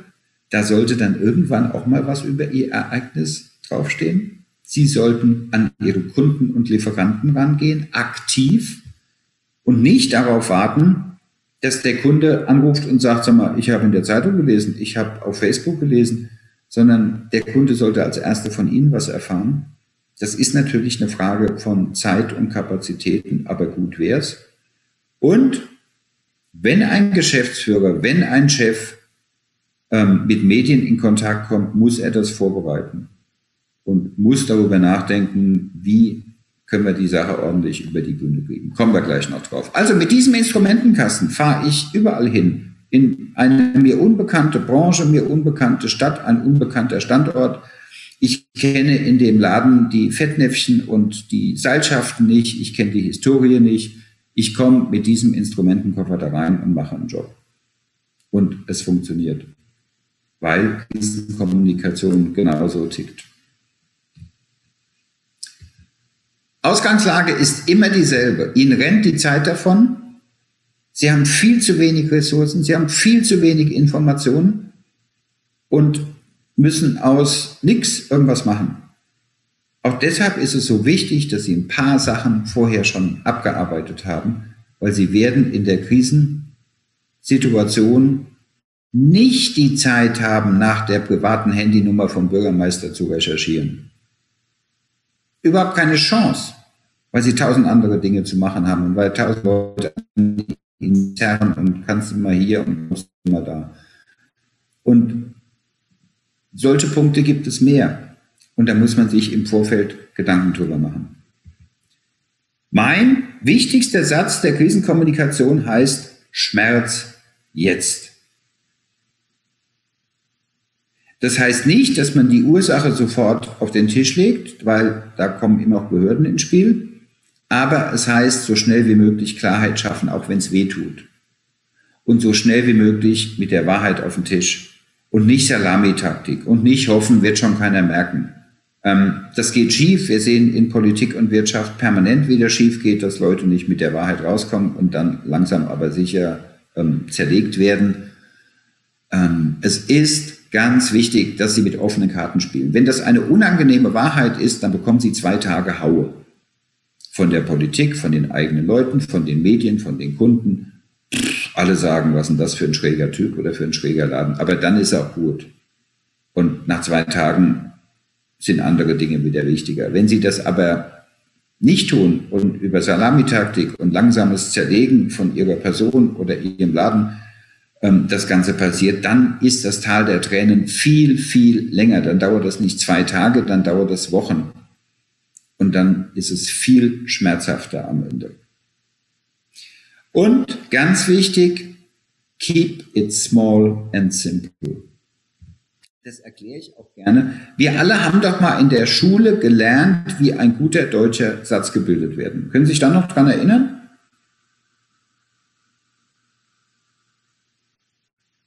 Wie bilden Sie einen deutschen Satz? Subjekt, Prädikat, Objekt. Haben wir in der Grundschule gelernt. Machen wir aber nicht mehr. Wir machen endlos Sätze. Und noch ein Komma und noch ein Klammer auf und noch ein und und noch ich weiß nicht was. Und der Satz ist nach fünf Zeilen immer noch nicht beendet, weil mir noch was eingefallen ist, was ich da bitte dranhängen möchte. Hallo, so funktioniert's nicht, weil Ihre Zielgruppe ist ja nicht der Journalist, sondern der Leser, der Radiohörer, der Fernsehzuschauer, der Kunde, Klein Karlchen um die Ecke, die müssen verstehen, was der Typ da erzählt. Und deshalb kurze Botschaften, kurze Sätze. Bitte keine Abkürzungen, keine Fachbegriffe, keine Anglizismen. Ähm, Sie schmeißen ja tagtäglich in Ihrer Branche mit Begriffen um sich, die in Ihrer Branche komplett klar und geläufig sind. Jeder weiß, was GVF ist. Wenn Sie aber im Interview von GVF faseln, weiß das keiner. Woher auch? Und deshalb müssen Sie unbedingt mit Begriffen arbeiten, die jeder kennt. Also auch keine Abkürzungen verwenden, keine Fachbegriffe verwenden, weil derjenige, der das hört, fängt an, drüber nachzudenken und kapiert es nicht und ist dann ausgestiegen. Also versuchen Sie das so zu erklären, was da passiert ist, dass wirklich jeder und auch Ihr schon immer für blöd geachteter Nachbar am Gartenzaun merkt und versteht, was bei Ihnen los ist. Ganz einfach. Keep it short and simple. Und bereiten Sie Kernbotschaften vor. Hausaufgabe, auch wenn Herr Paffen das nicht hören will. Ähm, wenn Sie einen Brand haben, können Sie im Vorfeld schon drüber nachdenken, angenommen, ich hätte in drei Wochen einen Brand, mit welchen Kernbotschaften würde ich denn rausgehen zu den Journalisten, um sie dort zu benutzen? Also zum Beispiel die Botschaft, dass glücklicherweise es keine Schäden an Personen oder an der Umwelt gibt. Dass dank des raschen Eingreifens der Freiwilligen Feuerwehr aus Hintertuxingen eine größere Ausbreitung des Brandes verhindert werden könnte. Dass selbstverständlich die zuständigen Behörden vor Ort sind und Sie und Ihre Leute, die Kollegen der Behörden unterstützen bei der Suche nach der Unfallursache, nach der Brandursache und so weiter und so fort. Das sind Sprechblasen, das sind aber Botschaften und mit denen müssen Sie arbeiten. Und wenn Sie drei, vier solcher Botschaften sich auf die Festplatte, äh, Festplatte legen ähm, und mit denen draußen arbeiten, dann ist das super und dann können Sie das gut verwenden. Sie müssen immer diese journalistischen W-Fragen beantworten und über die Warum-Frage haben wir vorhin schon gesprochen. Lassen Sie bitte die Finger von. Es ist nicht an Ihnen, am Anfang zu erzählen, warum es dazu gekommen ist. Das müssen andere ermitteln. Aber die anderen W-Fragen können Sie weitgehend beantworten. Ähm, ich sage mal ganz kurz dazwischen, Sie alle bekommen diese Folien im Anschluss. Und ich muss mit Blick auf die Uhr ein wenig Gas geben. Deshalb ganz kurz ähm, wenn Sie einen Auftritt gegenüber den Medien haben, was Sie hier lesen, geht es darum, Vertrauen, Glaubwürdigkeit und Verständnis hinzukriegen. Und wenn der andere versteht, was Sie sagen, und wenn der andere das Gefühl im Bauch hat, okay, der kann gerade einen Satz reden und das klingt vernünftig, dann ist das hundertmal besser als das Gefühl, das wir alle vorhin hatten, als wir von dem ähm, Betriebsleiter der Hamchemie gelesen hat, der eindeutig dieses bessere Reagieren des Gegenübers nicht hinbekommen hat. Ähm, ich gehe jetzt mal hier hin, mhm. weil ja, wir darüber nachdenken müssen. Unterbreche Sie nur ungern, aber ich habe eine sehr interessante Frage im Chat. Ja. Äh, ich glaube, die passt jetzt auch ganz gut. Und zwar, wie geht man als Betrieb oder als Unternehmen damit um, wenn man das Opfer von Sabotage wird? Wir haben das leider, dass zum Beispiel in Maisbestände, in Silomaisbestände Eisenstangen gehangen werden oder Eisennägel in die Kolben geschlagen werden äh, und damit eben die Häcksler, also die Landwirtschaftsmaschinen zerstört werden, das Futter teilweise nicht mehr brauchbar ist. Ähm, sollte man das offen kommunizieren oder besser verschweigen, um den Täter nicht daran zu bestätigen und eventuell noch Nachahmer heraufzubeschwören? Wird hier im Chat gefragt. Also, wir können da eine dreistündige Diskussion drüber führen, weil es gibt für beide ähm, Wege gute Argumente. Ich würde immer den Weg, den ich gerade gezeigt habe, gehen, Schmerz jetzt. Ich würde immer es an die große Glocke hängen. Ich würde mir immer die behördliche Unterstützung sichern über Polizei, Staatsanwaltschaft, das große Besteck. Und ich würde ganz aktiv auch mit dieser Geschichte an die Medien gehen und würde sagen, guckt euch an, das und das ist passiert ähm, und würde über die Folgen reden. weil das hat einen materiellen Schaden, das hat, wenn es schief geht, auch einen Personenschaden, weil sowas kann auch Menschen verletzen und, und, und. Ich würde daraus eine positive Geschichte für mein Unternehmen machen. Dass es immer einzelne Menschen gibt, die das, was sie auf ihrem Hof treiben, saublöd finden und ablehnen und boykottieren und attackieren, werden sie nicht ändern können. Aber die Nachahmer sind, glaube ich, weniger, wenn die merken, boah, die haben das jetzt tatsächlich auch an die Polizei gegeben oder an die Staatsanwaltschaft gegeben oder an die Kripo oder ich weiß nicht, wer da ermittelt und auch ganz aktiv dem Journalisten genau das sagen, dass sie mit Hilfe der Kripo hier Anzeige erstattet haben und, und, und. Sie werden Nachahmer nie ganz abwürgen können, aber ich würde es ganz offen machen. Beantwortet? Okay? So, der Herr Ernemann hat vorhin geschildert, plötzlich standen da Journalisten ohne Ende. Jetzt müssen Sie überlegen, mache ich das? Gehe ich da raus? Stelle ich mich dieser Meute oder nicht? Dann ist mal die erste Frage, kann ich das? Inhaltlich, aber auch zeitlich. Was habe ich denn im Moment? Wer zerrt denn alles an mir? Wer braucht mich denn jetzt? Und sind die Journalisten wirklich an vorderster Front? Wenn Sie, also Sie sollten immer die Entscheidung treffen, ja, wir reden mit den Medien. Weil wenn Sie es nicht tun, tun es andere. Und andere können die Story und die Fakten über Ihr Unternehmen viel schlechter erzählen als Sie selbst. Ähm, gucken Sie, wer macht bei uns das Gesicht nach außen, ganz wichtig.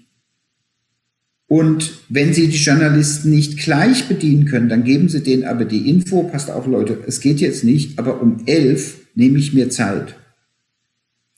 Und schicken Sie jemand von Ihrer Truppe raus zu den Journalisten, der sagt, also Freunde, passt auf, ihr wollt hier dieses, dieses Fernsehinterview, der Herr so und so, die Frau so und so aus der Geschäftsleitung hat um elf Zeit und kommt hier raus. Aber bitte, um Viertel nach elf steht schon wieder ein ganz wichtiges Behördengespräch an. Also die Viertelstunde schweißt sie sich jetzt raus, die Geschäftsführerin, und steht auch hier Rede und Antwort, muss aber definitiv um 11.15 Uhr in diesen anderen Termin. Da wird sich jeder Journalist drauf einlassen und sie haben den riesen Vorteil, dass sie einen zeitlichen Rahmen gesetzt haben. Innerhalb von einer Viertelstunde kann weniger schiefgehen, als wenn Sie da Open End eine Stunde lang vor der Kamera stehen. Und ich schwöre Ihnen, egal wen ich von Ihnen eine Stunde vor der Kamera habe, ich krieg sie. In der Viertelstunde ist das Risiko nicht so hoch. Wenn Sie den Bedarf abgewegt haben, dann überlegen Sie, was Sie im Vorfeld wissen müssen. Und es wäre gut, wenn vielleicht auch eine Kollegin oder ein Kollege von Ihnen diese kleine Liste kurz abarbeitet. Also den Journalisten mal fragt, wer bist denn du, für welche Redaktion, für welches Haus arbeitest du eigentlich?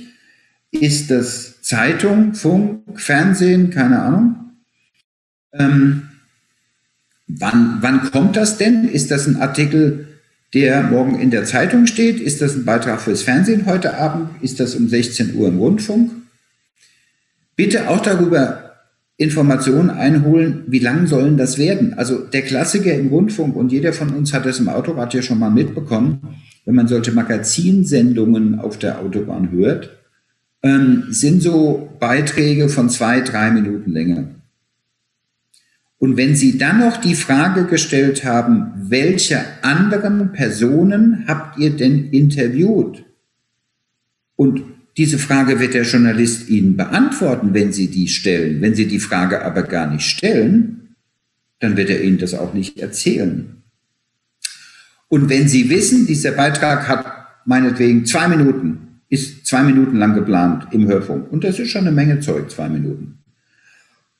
Und wissen gleichzeitig, außer mir sollte als Interviewpartner nur noch der Einsatzleiter der Feuerwehr reingeschnitten werden. Dann wissen Sie, welche Rolle Sie in dieser Berichterstattung spielen. Wenn aber auf die Frage an den Journalisten, wen hast du noch im Interview kommt, okay, wir haben jemand von dem regionalen Greenpeace-Büro, wir haben einen aufgeregten Nachbarn, wir haben einen ehemaligen Mitarbeiter, dann wissen Sie auch, in welchem Umfeld Sie sind. Also bitte vorher Fragen stellen, bevor der Journalist Ihnen im Rahmen des Interviews Fragen stellt. Formulieren Sie Ihre Kernbotschaften. Gehen Sie genau nur dann raus, wenn Sie klare Botschaften im Kopf haben. Und jeder von Ihnen hat abends im Fernsehen schon mal erlebt, wie ein Politiker auf die dritte Frage eines Journalisten gar nicht antwortet, sondern irgendwas anderes erzählt. Und dann hat der liebe Politiker, und die Jungs können das, die sind trainiert, hat sich fest vorgenommen, ich habe dir Journalist jetzt meine ersten beiden Kernbotschaften gesagt, hat gut gepasst auf deine Fragen und es ist mir scheißegal, welche dritte Frage du stellst, du bekommst meine dritte Kernbotschaft. Ob das zur Frage passt, interessiert kein Mensch. Das muss man sich trauen. Zu Hause auf dem Sofa mit dem Ehepartner traut man sich das nicht. Aber im Umgang mit dem Fernsehen funktioniert das. Also über Ihre eigenen Botschaften nachdenken. Wie wollen sie wahrgenommen werden? Diese journalistischen W-Fragen beantworten. Ja, und dann bitte sich kurz mit jemand aus Ihrem Kreis, aus Ihrem Unternehmen dem Sie Vertrauen schenken, vorbereiten und diese Person auch mitnehmen zu dem Interview. Ganz egal, ob Sie das mit der Zeitung oder mit dem Fernsehen oder mit sonst wem machen.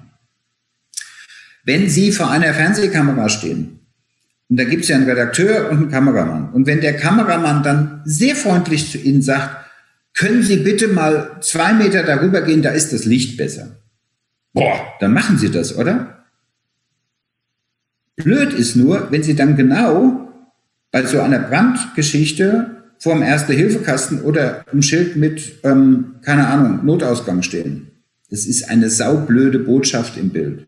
Wenn Sie aber eine Begleitperson haben, dann kann die eingreifen und kann sagen, oh, guck mal, das ist jetzt mit dem Erste-Hilfe-Kasten da hinten, ist dumm, lass uns das bitte anders machen. Und Sie haben jemand an Ihrer Seite, dem Sie vertrauen. Der kann nicht eingreifen, wenn das Interview läuft, er kann aber zum Beispiel, wenn diese Viertelstunde rum ist, 11.15 Uhr, sagen, bitte haben Sie Verständnis, wir hatten vorher schon darauf aufmerksam gemacht, Ihr Interviewpartner muss jetzt in dieses Behördengespräch. Vielen Dank, dass Sie da waren und viel Erfolg noch. Also wichtig, eine Begleitperson zu haben. Diese, dieses, diese Folie hier ist ein kleiner Ausschnitt einer Checkliste zur Vorbereitung eines Interviews. Sowas lernt man im Medientraining. Und ich rate jedem, der befürchtet oder glaubt, mal in so eine Situation zu kommen, dass er ein Medientraining macht. Das kann man online machen, das kann man viel besser noch präsent machen, weil wenn man wirklich einer Kamera, einem Stativ und einem Scheinwerfer gegenübersteht, ist das anders, als wenn man immer nur in diesen viereckigen Kasten guckt. Aber mittlerweile haben wir ja ganz viel digital gelernt. Es geht ganz viel. Und überlegen Sie mal, ob äh, GVF Agrar vielleicht auch solche Dinge anbietet, weil es hilft ihnen, sicherer nach außen den Medien gegenüber aufzutreten. Ganz, ganz kleiner Ausschnitt in die Welt der Social Media. Sie alle kennen das. Sie alle ähm, haben entweder selber da Fäden drin oder sie haben Verwandte oder Kinder oder sonst was, die sich da bewegen. Das Wichtige ist, man muss sich darüber im Klaren sein, dass sich die Welt verändert hat und dass heute Dinge anders laufen als noch vor ein paar Jahren. Und dass auch die Online-Nachrichtenportale über Social Media unterwegs sind. Und es gibt eine irre schnelle Verbreitung, da kommen Sie auch gar nicht hinterher. Sie brauchen gar nicht anzufangen, jeden Post einzeln zu beantworten. Das kriegen Sie nicht hin. Aber Sie brauchen irgendjemand in Ihrem Umfeld, der da, während Sie tausend andere Sachen nach der Krise machen, der da reinguckt und Ihnen sagen kann, pass auf, ähm, da sind die und die Argumente, dann dienen die Dinge, da müssen wir drauf reagieren. Und gucken Sie ab und zu mal bitte, ob Sie einen Wikipedia-Eintrag haben und wenn ja, was da drin steht. Auf Wikipedia recherchieren die Journalisten und auf Wikipedia darf nahezu jeder schreiben, und auch jeden Mist, den man sich vorstellen kann. Deshalb sollten Sie ein, zwei Mal im Jahr einfach mal gucken, was steht denn bei mir auf Wikipedia, wer hat denn da wieder irgendwas über meinen Laden geschrieben, um, wenn es totaler Quark ist, hier auch gegensteuern zu können. Wenn Sie aber gar nicht nachgucken, müssen Sie sich nicht wundern, wenn der Journalist dort was abschreibt. Ähm, ich habe noch ein Beispiel dran gehängt, da haben wir jetzt leider, leider, leider keine Zeit, aber ich habe ja gesagt, Sie kriegen die Folien, das können Sie sich in aller Ruhe angucken. Präventive Maßnahmen. Also gucken Sie wirklich mal, was haben Sie denn schon? Krisenprävention ist auch der Wasserschlauch, den Sie auf dem Hof hängen haben, aber vielleicht auch eine Ahnung davon, wie Ihr Lokaljournalist heißt. Vielleicht haben Sie schon die Handynummer vom Bürgermeister und viele andere Punkte mehr. Denken Sie darüber nach, wie Sie Ihre Worst Cases, Ihre wahrscheinlichsten Ereignisse, die eintreten könnten, mal durchdenken, mal überlegen, wenn ich tatsächlich diesen Unfall habe, mit welchen Botschaften würde ich rausgehen? Welche blöden Fragen könnten mir denn von außen gestellt werden, sei es vom Nachbarn, vom Journalisten, von der Politik, von den Behörden? Und dann kann man nämlich im Vorfeld auch schon darüber nachdenken, welche Antworten hätte ich denn? Also ein, für jedes Ereignis, was Sie sich vorstellen können, das bei Ihnen passiert, einen, eine kleine Liste von möglichen Fragen, die auf Sie zukommt, machen. Das geht los mit diesen W-Fragen, den journalistischen, die ich Ihnen vorhin gezeigt habe. Aber es gibt auch Fragen, die wehtun. Und auch die muss man beantworten. Entweder, wie ich glaube, Herr Ernemann es vorhin gesagt hat, ähm, dass man sagt, haben Sie bitte Verständnis, dass ich auf die Frage im Moment noch keine Antwort habe. Oder dass ich Ihnen nicht erzählen will, in welchem Krankenhaus mein Mitarbeiter liegt. So, ja, kann man sagen. Aber es gibt auch andere Fragen, die unangenehm sein könnten. Und da muss ich im Vorfeld darüber nachdenken, wie komme ich aus dieser Nummer raus. Und nicht, wenn so eine saublöde Frage kommt, den Journalist erschrocken angucken und sagen, oh, das ist jetzt aber nicht fair und da mag ich jetzt aber gar nicht und dann fallen sie garantiert auf die Nase oder werden ihren Job so traumhaft gut machen wie der Betriebsleiter der Hamchemie. Was am Ende unglaublich hilft, auch Unternehmen in ihrer Größenordnung einfach mal üben einfach mal vorstellen, was wäre, wenn.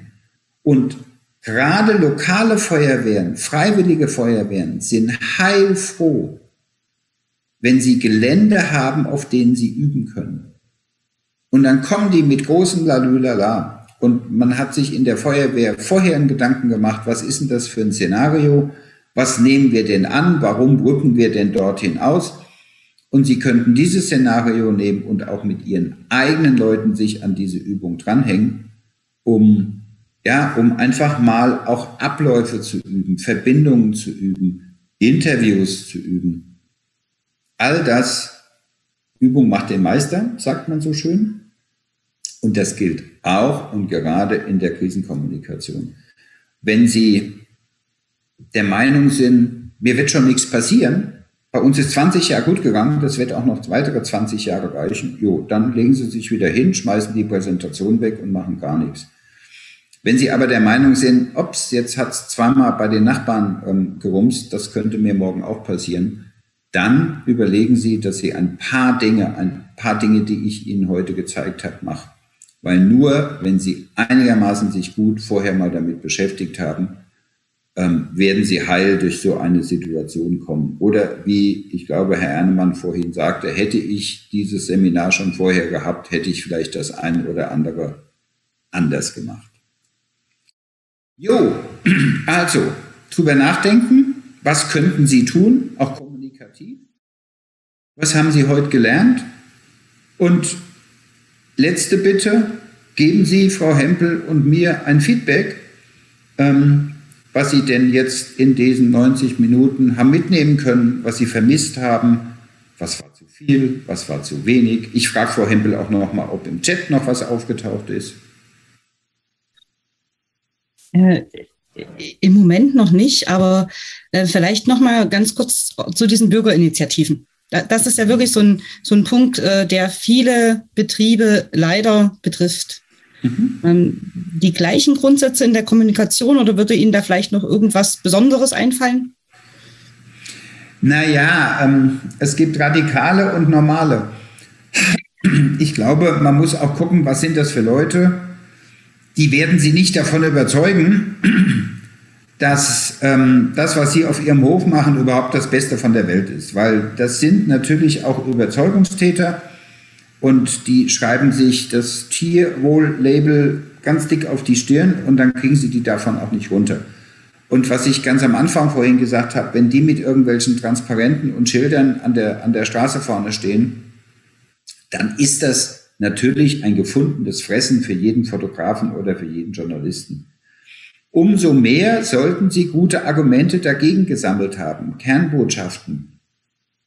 Und wenn sie es mit radikalen Tierschützern zu tun haben, auch dann müssen sie aussagefähig sein und nicht die Meinung vertreten, erstens, mit denen rede ich überhaupt nicht und zweitens, über die rede ich auch nicht, damit würde ich sie ja nur aufwerten. Ja, aber alle anderen reden doch darüber. Und es ist doch wichtig, dass sie ihre Gegenargumente auch parat haben. Die haben bestimmt, bleiben wir bei den, bei den Tierschutzfanatikern, die haben bestimmt aus der ihrer Blickrichtung gute Argumente. Aber sie haben genauso gute Argumente und die müssen sie in die Waagschale werfen. Und nur dann kann eine ausgewogene Berichterstattung in den Medien auftauchen. Und gehen Sie immer davon aus, dass ähm, Tierschutzfanatiker sehr oft junge Leute sind, die in den sozialen Medien zu Hause sind, die sind damit aufgewachsen, die sind da zehnmal besser verlinkt und erfahren, als sie es je sein werden. Da haben sie keine Chance. Umso mehr nutzen sie die herkömmlichen Kanäle, die sie haben, und dazu zählt auch die Politik, aber natürlich auch die Medien, um ihre Sicht der Dinge darzustellen. Und das muss man ordentlich vorbereiten. Und ich bin sicher, dass es ganz viel Verbände auch in Ihrer Branche gibt, die genau dazu auf ihrer Webseite oder in ihren Arbeitskreisen eine Unmenge Materialien haben. Nur wenn Sie die erst angucken, in dem Moment, wo es zu spät ist, wird Ihnen die Zeit wieder davonlaufen und Sie haben Ihre Hausaufgaben nicht vorher gemacht. Legen Sie sich eine Handvoll guter Argumente zurecht, mit denen Sie arbeiten können. Okay. Äh, in dem Zusammenhang gerade noch ein Tipp von einer unserer Teilnehmerinnen. Äh, zur Vorbereitung von Diskussionen mit Tierrechtlern oder Tierethikern kann ich das Buch Don't Go Veggie empfehlen. Ich habe es selber auch noch nicht gelesen, aber ich werde es mir. Okay, Don't Go Veggie, sehr schön. Mhm. Ähm, auch dazu ein Tipp von mir. Wenn Sie auf eine Podiumsdiskussion zu einer, wie auch immer, Thematik eingeladen sind, Hausaufgaben machen. Nicht einfach hingehen und mal gucken, was kommt. Sie müssen im Vorfeld wissen, wer ist Gastgeber? Wer sitzt auf dem Podium neben Ihnen? Das sind ja meistens dann drei, vier Leute oder mehr. Das müssen Sie vorher wissen. Wie sind die drauf? Sie brauchen Informationen. Sie brauchen jemanden, der mal diese Leute recherchiert. Was haben diese Leute in den letzten sechs Monaten zu diesem heute Abend diskutierten Thema von sich gegeben? Damit Sie wissen, wer mit und wer gegen Sie kämpft ähm, sorgen Sie und, und Sie müssen wissen, mit wie vielen Teilnehmern rechnen wir denn? Wer ist der Moderator? Ist der wirklich neutral? Und Sie müssen nicht jede Einladung annehmen. Nur weil Sie jemand einlädt zu einer Podiumdiskussion, nur weil Sie jemand einlädt zu einem Fernsehinterview, müssen Sie noch nicht hingehen. Sie müssen sich darüber im Plan sein, dass es einen blöden Eindruck hinterlässt, wenn Sie kneifen. Aber wenn Sie im Moment nicht die Zeit, nicht die Muße und nicht die Fakten haben, sich das reinzuziehen, dann denken Sie mal drüber nach, ob sie der Richtige ist. Und ganz oft werden bei Podiumsdiskussionen eine Unmenge Leute angefragt. Und zehn Prozent davon sagen zu. Sie müssen nicht immer zu denen zählen, die als Erste, ich weiß, was Herr Lehrer schreien. Und noch ein Tipp, setzen Sie ins Publikum Menschen, die auf Ihrer Seite sind dass im Publikum nicht nur die Kakeler sind, sondern auch andere, dass aus dem Publikum heraus auch Fragen gestellt werden, die sie vorher mit denen abgesprochen haben. Pass auf, ich will von dir diese Frage, weil da habe ich tolle Argumente, aber die muss aus dem Publikum kommen, die Frage. Also eigene Mitarbeiter aus ihrem engeren ähm, Kollegenkreis, wie auch immer, setzen Sie Verbündete dahin. Don't go veggie, merke ich mir, gucke ich mir auch an. Noch mehr im Chat, Frau Hempel? Nee, ähm, wir haben erstmal keine weiteren Fragen. Ähm, Und schon sind die 90 Minuten rum. Ja, ich möchte Sie nicht abwürgen, aber äh, ich fürchte, wir müssen jetzt äh, unser Webinar beenden. Also ich fand es sehr spannend. Ich habe Ihnen sehr gerne zugehört. Ähm, an die Teilnehmer, wir, wie schon gesagt, wir geben Ihnen die äh, Präsentation von Herrn Dr. Klose, die reichen wir Ihnen mit nach. Mhm. Natürlich werde ich jetzt intensiv über ein Medientraining für ähm, GVF-Betriebe erstmal nachdenken. Äh, und wenn Sie noch Fragen haben im Nachgang, stellen Sie gerne äh, Ihre Fragen auch an uns. Wir würden die dann auch entsprechend weiterleiten. Vielen, vielen Dank auch an Herrn Ernemann, vielen Dank und an alle Teilnehmer, die sich auch hier mit eingebracht haben und natürlich auch an die, die nur zugehört haben. Dankeschön. Und ich wünsche Ein großes Danke auch an Herrn Ernemann und Herr Paffen, die durch ihre ja, Fallbeispiele uns mal erzählt haben, ähm, wie so etwas abgeht, wie überrascht man ist, war auch für mich sehr spannend. Ich wünsche Ihnen alle, dass Sie das nie brauchen, bin aber sicher, dass der eine oder andere von Ihnen es brauchen wird. Eine gute Woche noch. Dankeschön. Tschüss. Tschüss.